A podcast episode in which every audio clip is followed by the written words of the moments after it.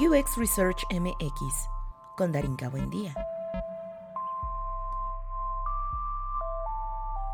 El curso de la metodología a la práctica aún tiene seis lugares disponibles. Inscripciones y costo en uxresearchmx.com diagonal cursos. Entrevista con Ángel Lorenzo. Hola, yo soy Ángel Lorenzo, director asociado de diseño en Frog. Vengo de estudiar diseño gráfico y aprender mucho acerca de experiencia de usuario en mi camino profesional. Soy un apasionado de la música, la fotografía, el video y la vida en general. Me gusta conocer mucho las personas y de alguna manera ayudar a, la gente a mi alrededor a que pueda tener mucho éxito y crecer en la vida. Ese soy yo.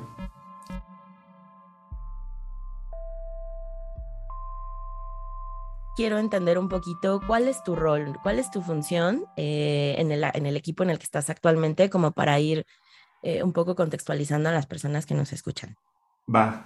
Yo estoy en, Frog como director asociado de diseño. Eh, eso quiere, quiere decir que me toca estar liderando los programas que hacemos, llevando mucho la relación de el equipo con el cliente y asegurarme de que pues cada quien tenga lo que le corresponde de acuerdo a sus fortalezas, ¿no? Y a su experiencia, eh, para que todo esté como muy bien enfocado y, que podamos llevar el programa al éxito que, que, acordamos desde el inicio, ¿no? Entonces, ese es mi día a día y también me toca ser manager de, de personas. Tengo algunas personas con las que trabajo muy de cerca, tenemos sesiones uno a uno cada cierto tiempo, quincenalmente, por ejemplo, y, vamos viendo cómo van, cómo se sienten, cuál es su plan de carrera, este, y vamos haciendo estas estrategias para ayudarles a que, a que alcancen esos objetivos, ¿no?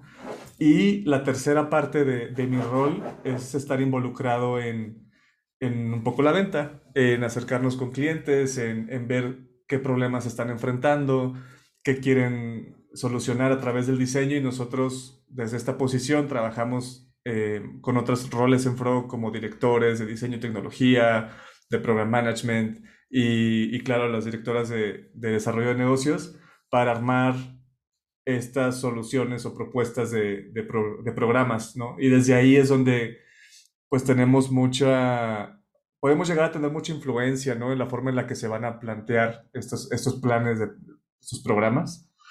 Eh, y bueno, se definen las actividades desde la investigación, diseño, desarrollo, estrategia y demás, ¿no? Dependiendo qué se necesita y qué se quiere conseguir. Entonces, esas son un poco las actividades de, de mi rol. Bastantes actividades, si me dejas decir, pero creo que lo más padre de esto es que habla sobre las personas, ¿no? Y siempre he pensado que el diseño sin las personas, pues en realidad no, no tiene un sentido, ¿no? Y esto que menciona sobre todo de vender o posicionar estas estrategias a partir de lo que estás bajando con tu equipo. Cuéntame un poquito cómo fue que llegaste primero a dividir estos roles, ¿no? Más allá de procurar a las personas y generar estos intercambios de conocimiento y sobre todo la preparación que es algo en lo que me gustaría clavarme más adelante. Pero ¿cómo, cómo, ¿cómo se genera este equilibrio entre lo que la compañía o, o, tal cual, ¿no? La empresa necesita, pero también tú como, como director, pues ya, eh, vaya, es más complejo, ¿no? Es, es, es, una tarea constante y sonante que no tiene, eh, desde donde yo lo veo, pausas, ¿no? No, no, no tiene espacios de, de duda. ¿Cómo has sabido enfrentar eso y sobre todo cómo, cómo, cómo lo toma tu equipo, no? Qué buena pregunta, sí es sin tregua.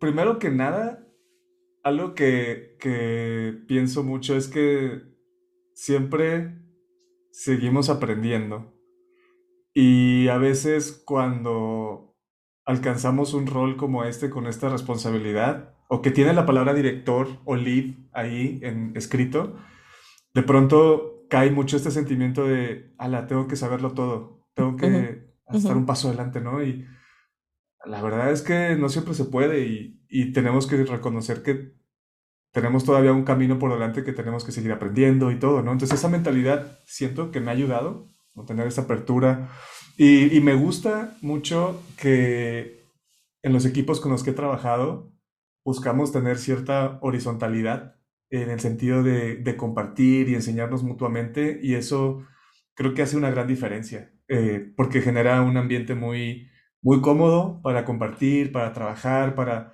incluso para darnos permiso de cometer errores, que luego también cuando tienes eso, ese, ese título, eh, se vuelve, te vuelves más exigente contigo mismo, de, de, no quererte equivocar, ¿no? Al menos eso me pasa. Eh, pero, eh, te digo, afortunadamente los equipos con los que he estado generamos esta confianza y, y también permite el, el poder ser flexibles con el tiempo, porque como varias partes de, de la organización empieza a demandarte tu tiempo, no puedes darle todo el tiempo que quisieras a todo. Entonces, te van apareciendo nuevas habilidades que debes de empezar a dominar. Por ejemplo, eh, pues ser muy organizado con tu tiempo.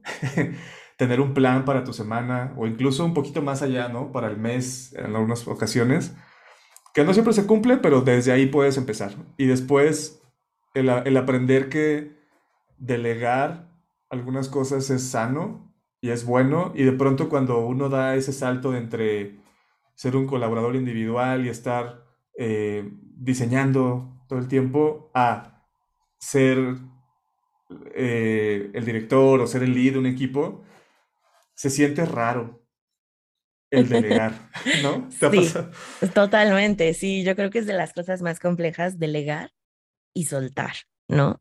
Eh, e, el, tema a veces se confunde como el es que te quiero ayudar o quiero ser capaz de poder crear una red que pueda sostenerte y, que el espacio del error, que esto es algo que, y, lo he mencionado muchas veces aquí, ¿no? El, el, el, error no tiene cabida en la cultura, ¿sabes? El, que, el hecho de que te equivoques implica que uno, no eres bueno o no eres tan buena, ¿no? Eh, y probablemente no estés muy enfocado o probablemente no estés concentrado o no tengas el conocimiento necesario. Y justo lo que vemos y vamos diciendo, ¿no? Constantemente en, en las metodologías de design thinking y todo lo que venimos haciendo en, en el diseño, pues es iterar. ¿Y cómo iteras? Pues a través del error, ¿no? A través de todo aquello que no pudo haber funcionado de primera instancia y, hay que intentarlo otra vez, ¿no? Tal vez ahí el error es que no parametrizo qué es lo que pasó o no estoy eh, pues generando métricas que me ayuden a identificar en dónde puedo mejorar, ¿no? Y eso eh, pues también es complicado muchas veces. Y, entiendo lo que dices, pero lo, lo, que más me gusta es esto de quiero seguir aprendiendo, ¿no? Cuando llegamos a un rol de lead o de directivo, pues muchas veces se da por, por entendido que ya lo sabes, ¿no? Y, y creo que el espacio abierto a que tus colaboradores eh, te cuestionen y, y, te reten es en donde viene el verdadero aprendizaje, ¿no? Sí, y eso justo, esa es una, una cosa que me gusta mucho pedirle a los equipos con los que trabajo de, si tú ves que me estoy equivocando, dime, no importa, no me voy a enojar, necesito que me digas, porque así como yo te puedo dar feedback a ti, yo necesito que tú me des feedback a mí. Es una calle de dos vías. Sí. Y, y funciona mucho, sí. Sí, totalmente. Oye, y yo recuerdo mucho en esta charla que diste en Centro, ¿no? Junto con Eric Yáñez, a quien le mando un saludote. Saludos, eh, Eric. Estabas platicando un poco sobre cómo, cómo colabora Frog, ¿no? Y creo que lo que más llamó mi atención era el espacio que tenía la investigación. Hubo una frase muy certera que se me grabó en el cerebro que decías, tenemos que hacer la investigación. Si no se hace la investigación, no se avanza hacia el diseño, ¿no? Y creo que eso es algo que muchos de los researchers nos encantaría que viniera en el, en el speech de, de, nuestros leads, ¿no? Cuéntame un poquito cómo fue ese primer acercamiento con eh, la investigación de usuarios, las primeras veces que la empezaste a, a visibilizar como trabajo integral y, y, cómo te ha ido en el camino. Cuéntame un poquito. Va. Primero, disculpa que mi perrito está ladrando. No, me encanta que participe en el podcast. el primer acercamiento con research fue cuando yo trabajaba, espera, fue en la universidad. O sea, lo primerito, primerito fue en una clase de diseño de marca. Ok. Y nos pedían agarrar un negocio local y rediseñarlo. Y, y ya, o sea, esa fue como la instrucción. Y ok, y luego, ¿cómo sé para dónde? Y nos decían, no, pues ve y, busca a los dueños o la dueña y platica con ellos. Lo intenté, escogí una pizzería que me gustaba mucho, jamás me recibieron, entonces dije, bueno, ¿y ahora qué le hago? Entonces empecé a como, ok, voy a, voy a platicar con la gente, voy a platicar con las personas, a ver qué piensan de este lugar y qué les gusta, qué no. Y ahí como fue muy, este, muy silvestre mi approach de solo quería resolver mis preguntas y empecé a, entrevistar gente, a, incluso hice unas encuestas que, que en ese entonces no era nada que ver con algo digital, simplemente quería saber hacia dónde llevar el diseño de, de, la marca que quería arreglar, o sea, qué es lo que le iba a arreglar.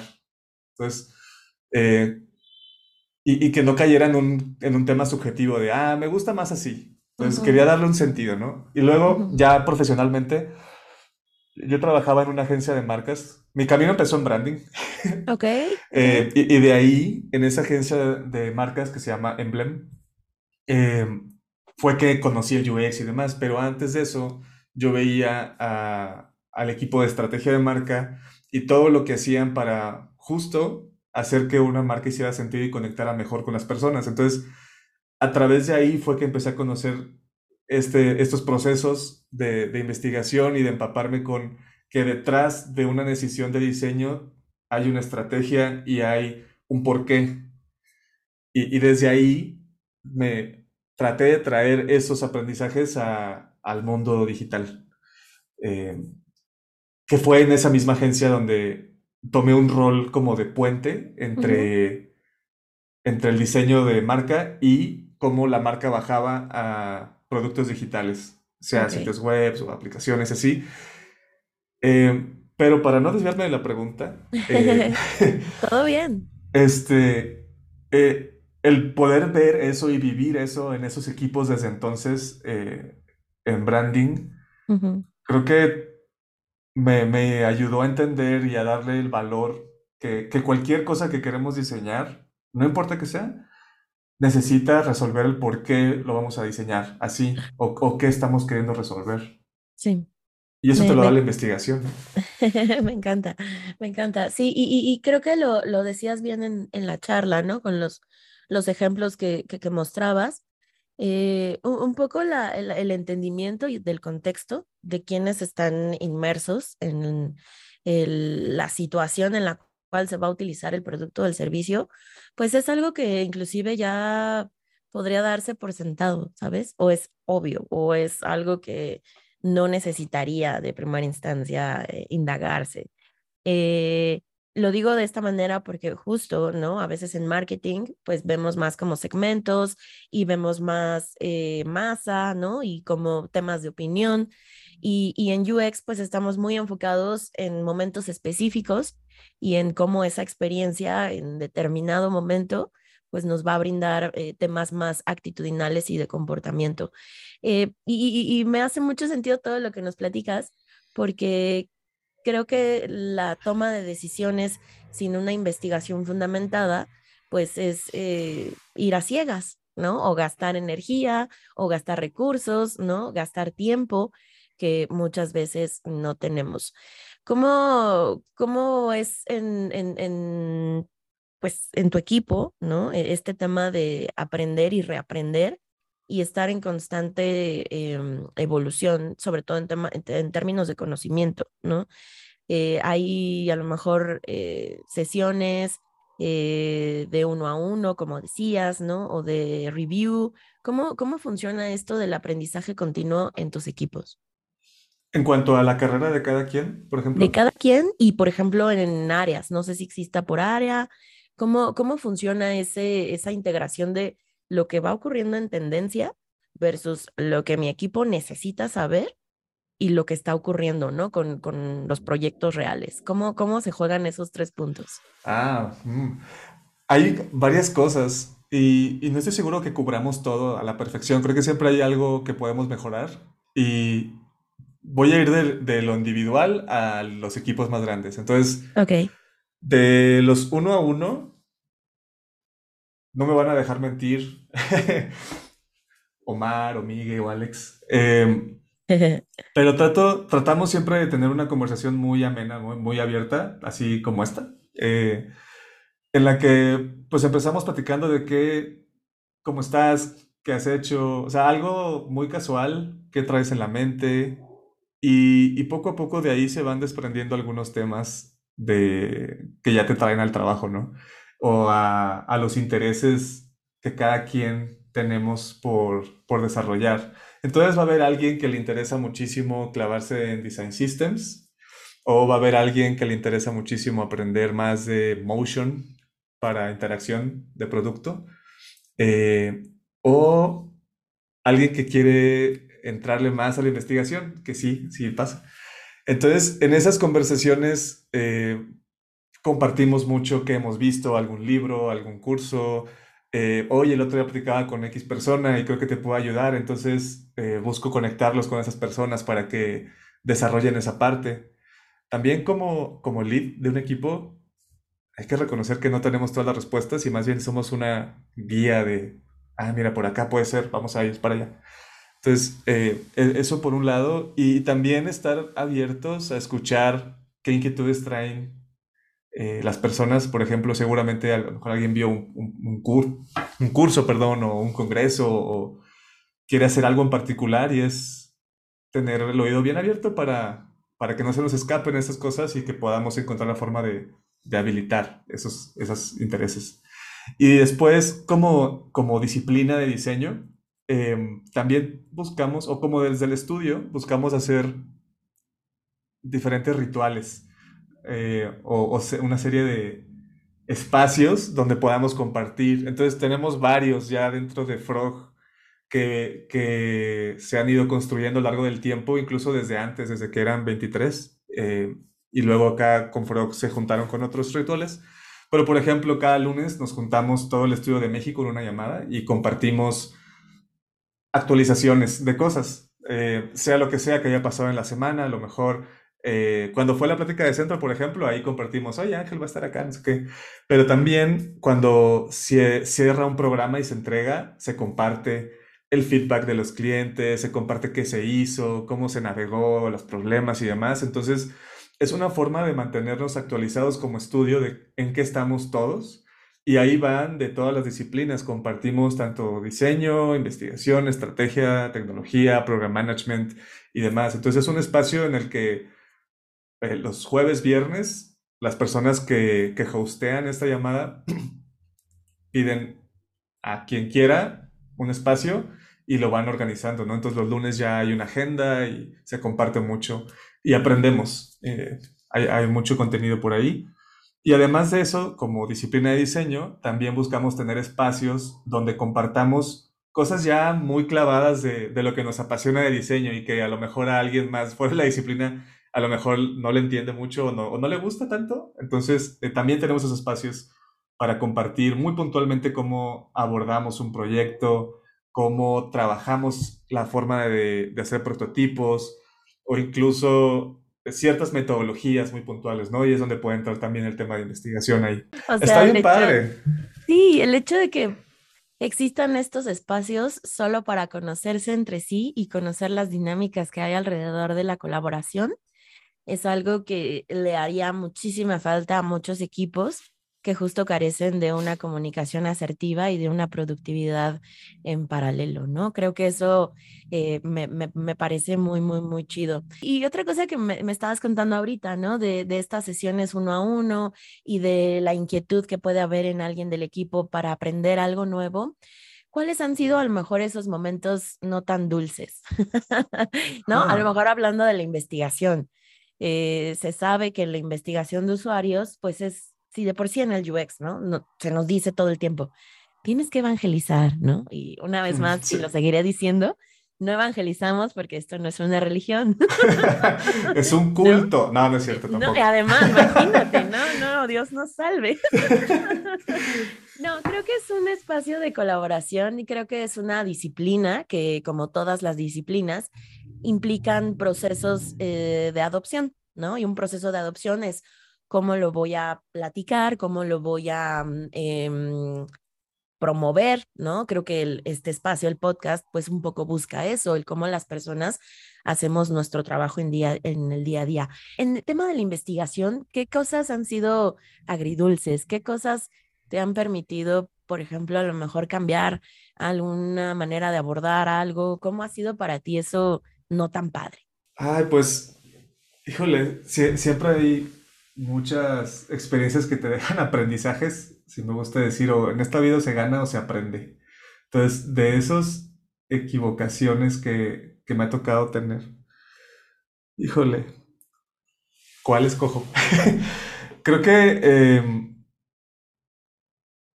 la, la, puedo decir, no sé, la clásica donde estás yo, yo, estaba muy clavado promoviendo el hay que hacer investigación y tenemos que hacer esto y esto y esto tenemos que acercarnos a las personas y, y aparecen estas, estas voces del otro lado que dicen, pero ya conocemos a las personas, ya tenemos cierta investigación hecha, ya tenemos información.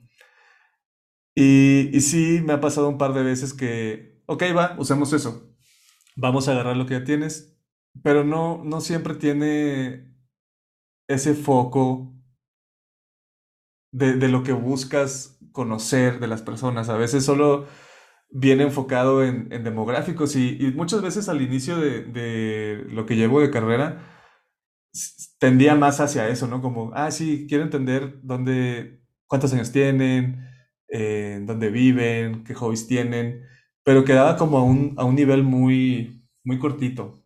Y, y con los golpes de, de la vida y los proyectos, uno va agarrándole la onda que no se trata, no se trata de eso, se trata más de, entender puntos muy específicos del por qué quieren agarrar tu producto, por qué van a usar tu producto, qué es lo que buscan resolver con tu producto. Y, al inicio a veces a lo mejor no es tan claro eh, y, se necesita de, una constante educación, creo, así como bien dijiste, más que evangelizar es cómo nos educamos para, para entender la diferencia entre cómo conozco a una persona y qué partes de, ese conocimiento me sirven a mí para poder tomar decisiones de diseño puntuales y, no divagar. O sea, otra de las partes amargas es, es que cuando estamos durante, haciendo investigación, entrevistas y demás, pues tú sabes, las pláticas se pueden ser tan profundas como uno, uno quiera y, y como te dejes llevar, ¿no? Entonces, el, Muchas veces sí cuesta trabajo el mantenerse sobre, a ver, yo, ¿por qué estábamos platicando? ¿Qué era lo que quería saber? ¿Qué puntos? O sea, entonces hay que prepararse muy bien desde antes, tener una, una lista, una guía de, estas son las preguntas que busco resolver y este es el tema principal, ¿no? Por ejemplo, hablando de algún producto de tecnología, si queremos entender cómo una persona se relaciona con su computadora personal, y pero queremos entender el contexto alrededor del uso de esa computadora personal, eh, nos ha pasado, nos, nos, vamos por la tangente y nos vamos a, no sé, a hablar de audífonos y de videojuegos y de monitores y de un montón de cosas alrededor de, y de pronto es como, oye, llevamos media hora hablando de otra cosa, a ver, pero la computadora. Entonces, sí. este, sí, ha, ha pasado y, híjole, creo que también cuando cuando tienes la fortuna de hacerlo en equipo, al menos con alguien más, o sea, que, que no estés tú sola, no, yo sí, justo ahí va. Eso ayuda mucho porque la otra persona te está escuchando y te puede decir, ay, hey, o, te lanza una pregunta que te ayuda a regresar al tema que, que buscabas, ¿no? ¿Cómo lo has vivido tú? Sí, totalmente. Creo que ahí eh, tocas un tema de design ops, ¿no? Que hablábamos eh, eh, estos procesos que ocurren de manera sistemática para que la organización pueda trabajar eh, un proyecto o varios proyectos utilizando recursos y energía pues eh, lo más inteligentemente posible, ¿no? Y esto es muy ambiguo porque pues eh, lo, platicabas al inicio de la charla, ¿no? El estar preparando constantemente al equipo también es un esfuerzo por separado que implica energía y, y, tiempo. Pero ya hablando en, en la función ¿no? Y cuando los POs, los product owners o los stakeholders ven el valor de nuestro trabajo, eh, creo que es cuando pueden ser partícipes, cuando pueden también incluirse. ¿Has probado o has tenido esta suerte de, de, colaboración directamente con los clientes? ¿Te ha funcionado? ¿No ha funcionado? Eh, cuéntame un poquito. Sí, esa es la... si hay una clave para algo bueno, es eso. He estado en las dos partes donde se trata todo, antes en otras vidas laborales, se trata todo como muy secreto y el cliente nos pidió esto, hay que resolverlo y, y leemos algo y luego se lo presentamos. Y que eso puede llegar a ser muy problemático porque presentas algo y no le gustó el tono del verde. Así, no. y todo se centra en eso, ¿no? En vez de que hablemos de la solución. Y después el otro lado, el, lo bonito que funciona todo cuando involucras a tu cliente y tu cliente no necesariamente es en relación estudio, cliente o agencia, cliente, sino dentro de tu propia organización, como equipo de diseño o investigación, servimos a otras áreas de la, de la empresa, ¿no? Esos son, los podemos llamar clientes también. Y cuando los involucras a tus procesos, cuando abres la puerta del taller y, y, los haces partícipes y les das un lápiz también y a ver qué se te ocurre a ti, y, y empezamos más bien a habilitar el marco de trabajo en el que vamos a colaborar juntos, es una gran, gran diferencia y el impacto se ve desde ese, no nada más en esa sesión, sino en la próxima vez en que tenga que presentar lo que hicimos a, a otro grupo de, de stakeholders, nos ha pasado que esa persona que, estuvo en el proceso es la que defiende el trabajo y explica el por qué y, y, nos ayuda a convencer. Entonces ya no, ya no llegas tú desde una postura de, miren, se me ocurrió esto y porque ya soy el experto, pues no, no se trata de eso. Todos somos los mismos, ¿no? Y el chiste es co-crear, involucrar a las personas porque no porque nuestro título diga diseñador o investigadora o guaraguara, significa que somos los únicos poseedores de la verdad. No, hay muchas ideas en el aire y, y como equipo, como empresa, como organización, nos toca ir por las mejores y encontrar la mejor forma de, de hacerla realidad. Y eso, de pronto, he visto equipos que se, se les puede llegar a olvidar. Entonces, es, es bueno tener esa... No sé si la palabra sea humildad. ¿Tú qué crees?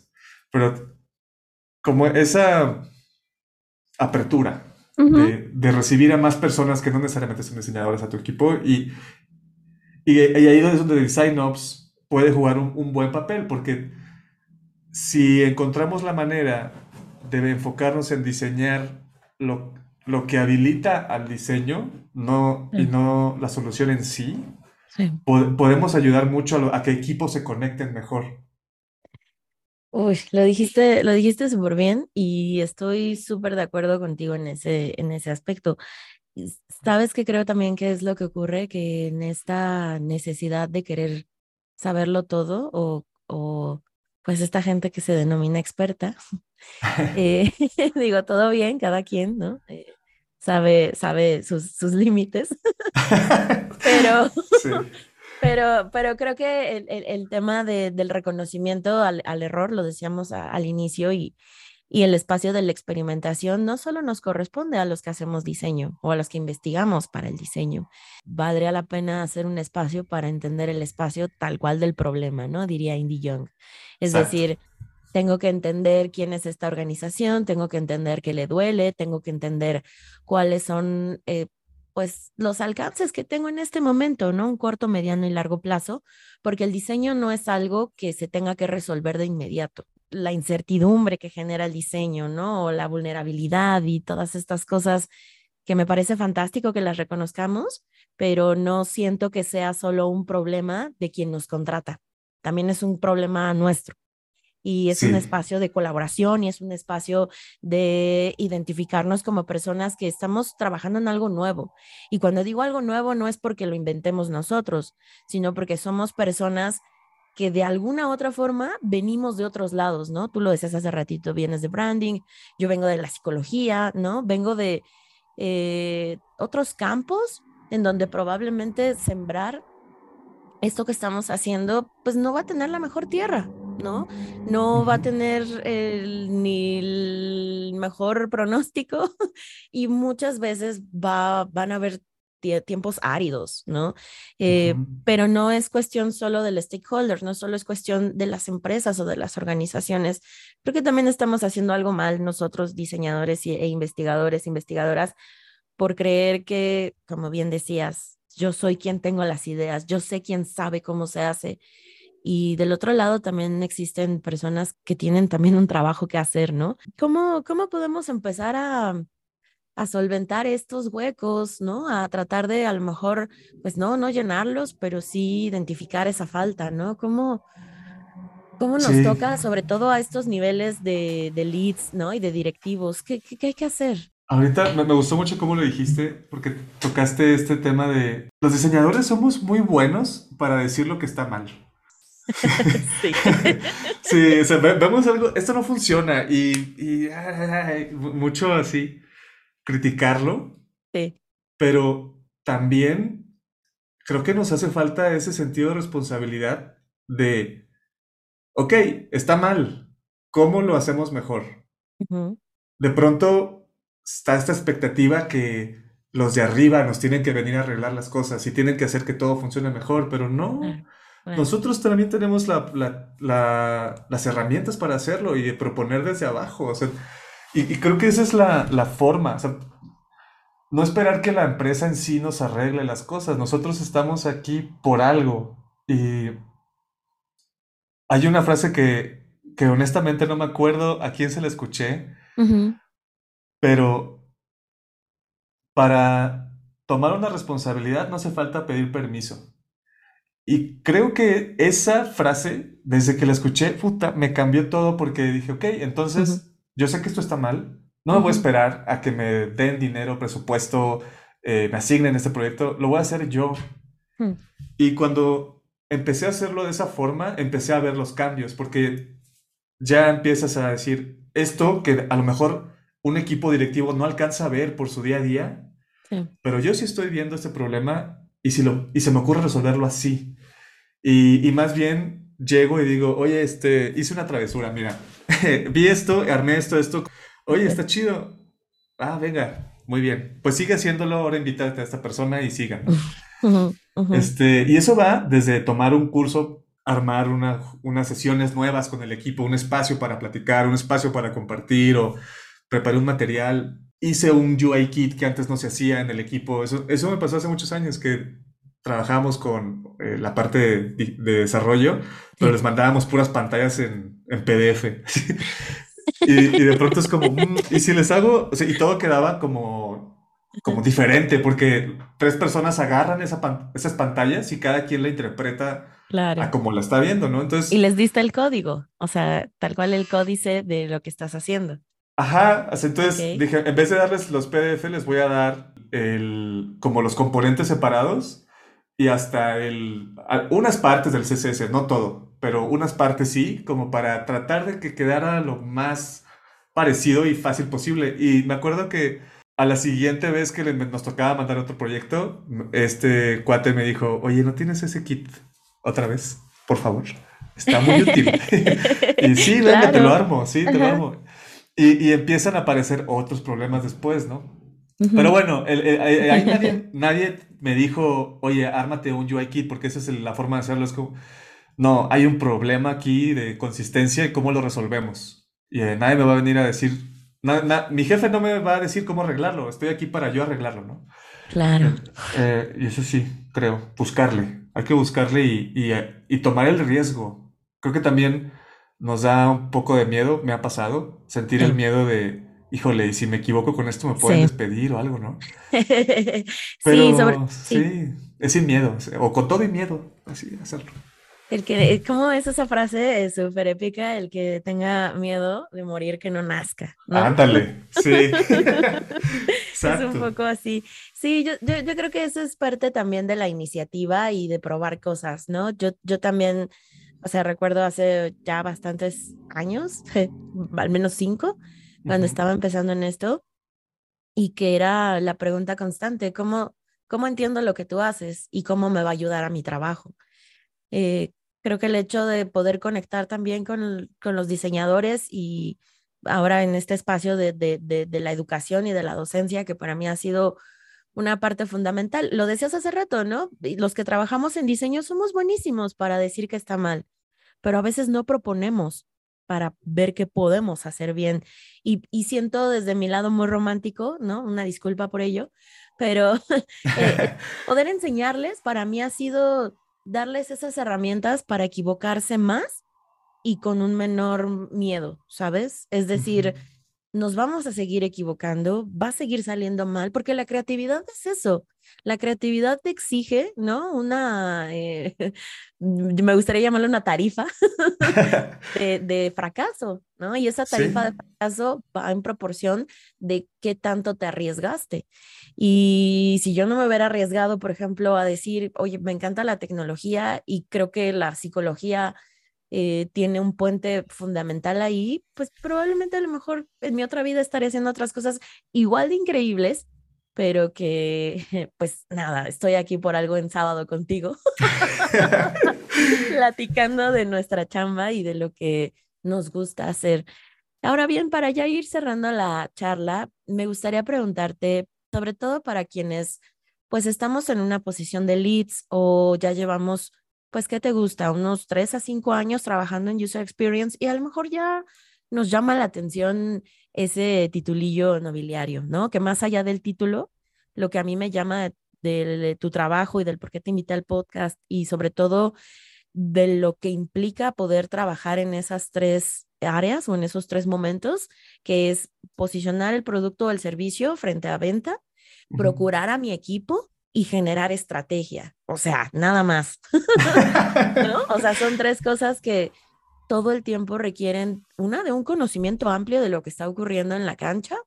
Y perdón por mis metáforas eh, deportivas, pero... Son buenas, son buenas. son buenas para, para, para explicarlo, ¿no? Em, es decir, no puedes hacer una buena mm, técnica, una buena jugada, ¿no? Como tal, el, último, el último baile le llamaban en esa época dorada de los toros de Chicago.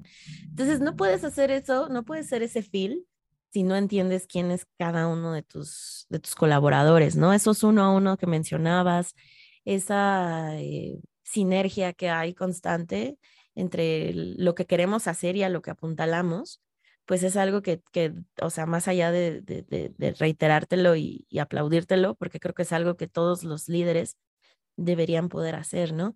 ¿Qué, qué, qué, tenemos que hacer los que queremos llegar ahí? Cuéntanos un par de, de tips, recomendaciones, libros, aferrarse. un poco de todo eso que, que, dices, sí. Un poco de todo eso, porque al menos lo que a mí me trajo aquí, o hasta donde voy, es el, el hacerlo con todo y miedo. Si de pronto una situación no es la ideal, es este, adaptarse a los recursos con los que se está trabajando y, buscar la forma de, hacer que las cosas funcionen. Y también el, no sé, cada proyecto es diferente, cada equipo es diferente, cada empresa es diferente, pero estamos ahí por algo, nos invitaron por algo. Y si nosotros nos hacemos conscientes de, del impacto que podemos tener, no importa eh, a qué nivel, no importa qué nivel. Pero si desde el nivel en el que estamos actualmente podemos buscar la forma de dejar al equipo mejor de como lo encontramos, o el proyecto mejor de como lo encontramos, eso nos ayuda a, a construir algo bueno para las personas para las que trabajamos. Y eso se convierte como en, como tú lo dijiste, en una tarifa o en una, o, le, da, le da más puntos a tu cuenta. Eh, y, esa cuenta con el tiempo, pues es, tal cual tu... Ay, ¿cómo se llama? Tu reputación. Sí. Esa reputación es la que luego puedes canjear, poniéndolo de palabras muy sencillas, ¿no? Pero eh, como simplificándolo mucho más bien. Este, Lo puedes canjear por una responsabilidad más grande. Pero sí, sí no es nada más de, de en esta relación de, de lead y equipo que el lead te, diga y te abra las puertas, sino que también uno como, como persona que quiere crecer, es realmente creértelo y, educarte lo más que puedas porque con ese crecimiento incrementa no solo tu influencia en las decisiones de la empresa o de los proyectos o de los equipos, incrementa la responsabilidad que tienes para ellos, para ellas. Y, todas esas personas te van a voltear a ver esperando la mejor dirección posible y uno tiene que estar preparada, preparado y con la confianza de que los va a llevar por buen camino. Y eso, la neta, es entre sí, practica, sí, equivócate y aprende. Si te vas a equivocar, aprende de tus errores, ¿no? Eh, y, busca aprender lo más posible fuera de los errores también. De escuchar a alguien que ya haya pasado por ahí. E, esta recomendación de tener un mentor o varios este, mentores o mentoras es súper importante porque te pueden hacer mucho más fácil el enfrentar y resolver problemas difíciles que no son iguales a los que nos enfrentamos antes cuando hacemos, eh, cuando estamos en campo haciendo la investigación tal cual o cuando estamos diseñando algo. Estos problemas ya son más intangibles, son, son más este de, del momento, cómo resuelvo una situación entre dos personas que no están trabajando bien o, cómo puedo ayudar a una persona a que se motive, a que encuentre la motivación. Y eso no es de que yo llegue y le diga, motívate. O ¿por qué no estás motivado? ¿no? Como el meme. ¿Estás triste? No estés triste. Ajá, sí, ojalá fuera todo tan fácil, pero no, o sea, estamos ahí como una especie de, pues somos compañeros a final de cuentas, somos oídos para escuchar, valga la redundancia, pero somos más como un eco de las personas a las que servimos como líderes porque al final las respuestas están en esas personas, en cada quien. Si, si, si no hay algo que, quieran, a dónde quieran crecer o lo que quieran desarrollar, ese eco regresa vacío. Entonces, sí es nuestra responsabilidad como individuales eh, ser muy sinceras, muy sinceros, honestos con nuestros leads. Y esto, pues, lo digo desde esa perspectiva porque también desde el lado del, lead o de manager, este, estar consciente de que somos ese eco y que tenemos que fomentar esas conversaciones y esa confianza, ese espacio seguro para, para que de verdad podamos conocernos como personas transparentemente y no, no solo por la superficie del trabajo. Entonces ahí es donde creo que como leads realmente podemos hacer una diferencia. Y si pudiera recomendar un libro, que me ayudó mucho cuando empecé en este, en este mundo de, de llevar equipos, el de Julie Suo, cuando era Design VP de Facebook. Escribió un libro que se llama The Making of a Manager o, Haciendo al Manager. Y está muy bueno porque lo cuenta desde una perspectiva de justo ese, ese crecimiento de, de contribuidor individual a ser manager del mismo equipo con el que colaborabas codo a codo y, y, te cuenta cómo lo vivió, te cuenta qué aprendizajes ha tenido en esos años, incluso te comparte estructuras de cómo llevar unos a unos, el uno a uno, qué preguntas hacer en qué enfocarte, cómo lidiar con tus nuevos sentimientos de, del síndrome del impostor. Está buenísimo, está, lo recomiendo muchísimo. Perfecto, está anotadísimo en la bitácora del episodio. Y qué cosas tan chidas dices. O sea, creo que poder conocer a una persona más allá del trabajo, pues sin duda va a hacer que todas esas interacciones y, pues tal cual, ¿no? Eh, aprendizajes, pues puedan adaptarse y, y que se susciten de manera más natural, ¿no? Que como esto de, sí, hay que ser resiliente y hay que ponerse la camiseta y todas esas cosas que la gente dice sí. al trabajo, que yo siempre digo, no lo haga, compa, más bien trate de entender quién está del otro lado porque es una persona como tú y está tratando de desarrollarse en algo que le apasiona, ¿no? Y, y un buen líder justo eso, eso procura siempre. Muchas gracias por haber venido a platicar al podcast. Me encantó que siempre podamos tener eh, estos espacios para, pues para intercambiar cómo nos va en la vida laboral y tal, pero creo que también nos dejaste ver una parte muy, muy humana y eso está bien chido y, pues nada, agradecerte que hayas venido a grabar. Muchísimas gracias, de verdad me encantó, me encantó esta plática y, el espacio. Em, Me encanta ahora ser parte de, todas las personas que has invitado y que han tenido estas pláticas tan interesantes. Qué eh, chido, qué chido que hayas venido. Muchas gracias, Ángel. Gracias. UX Research MX con Darinka Buendía.